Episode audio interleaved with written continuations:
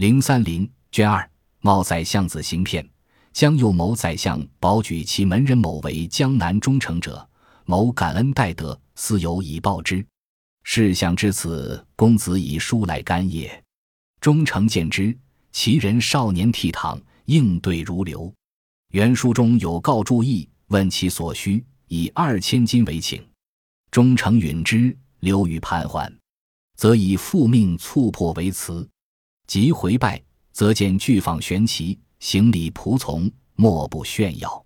忠诚一师自素上简朴，而其子不累，心有所疑。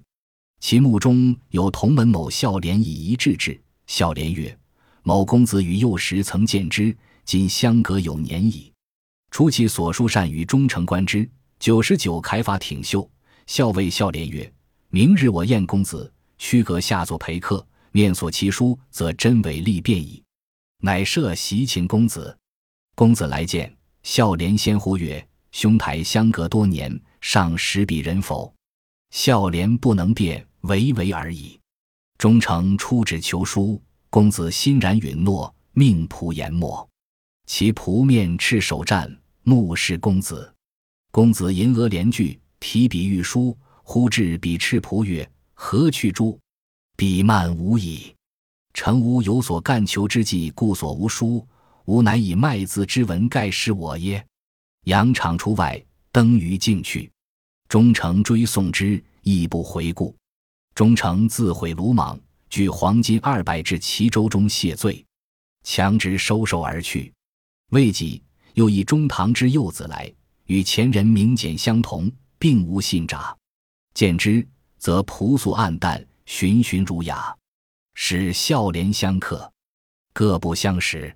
留之入蜀意愿往，所其书法亦所误辞。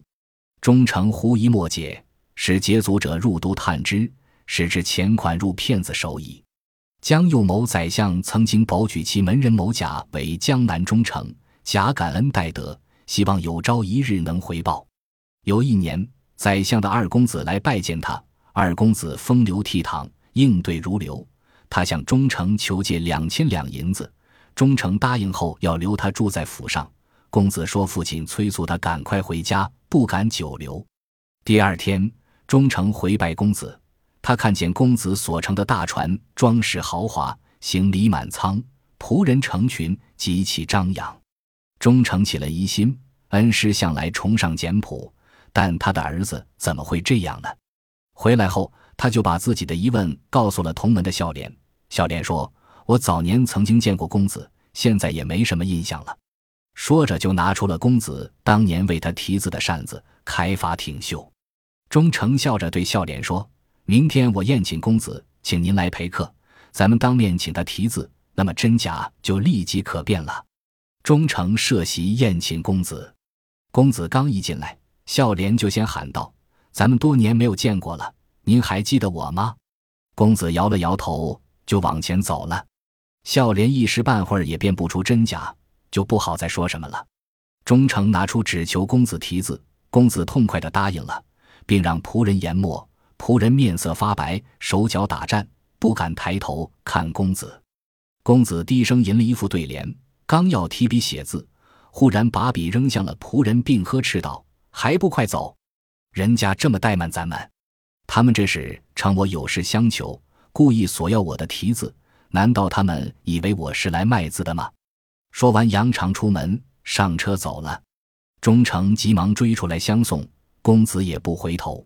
忠诚后悔自己太鲁莽，就马上准备了二百两银子到公子的船上去谢罪。公子勉强收下了银子。没过多久，又有一个宰相的儿子来拜见忠诚。这个人跟上次那人的名简相同。都说是宰相的儿子，忠诚见这个人朴素暗淡，循循儒雅。忠诚又让孝廉陪客，他们彼此也是各不相识。忠诚留他住在府上，这个人也愿意前往。忠诚向他索要题字，他也不推辞。忠诚心中的疑问更大了，他便悄悄地派人去省城问个究竟。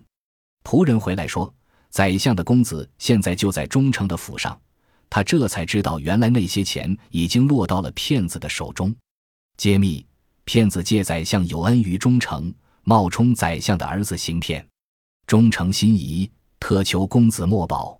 事情快泄露时，骗子又假装愤怒走了。忠诚后悔鲁莽，又给了他二百两银子谢罪。骗子利用宰相儿子的身份骗得忠诚的钱财。此骗术是以假扮高官家属身份骗取下属官员钱财。本集播放完毕，感谢您的收听，喜欢请订阅加关注，主页有更多精彩内容。